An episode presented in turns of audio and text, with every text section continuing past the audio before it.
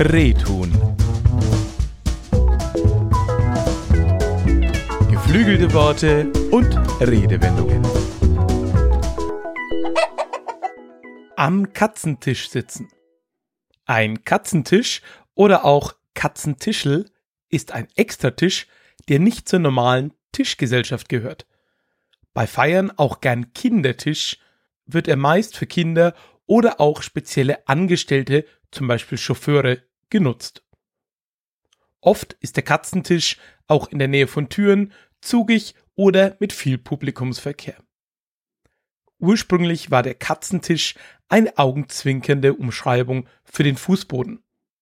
Später wurde der Ausdruck für eine herausgestellte Position, jedoch ohne Macht genutzt.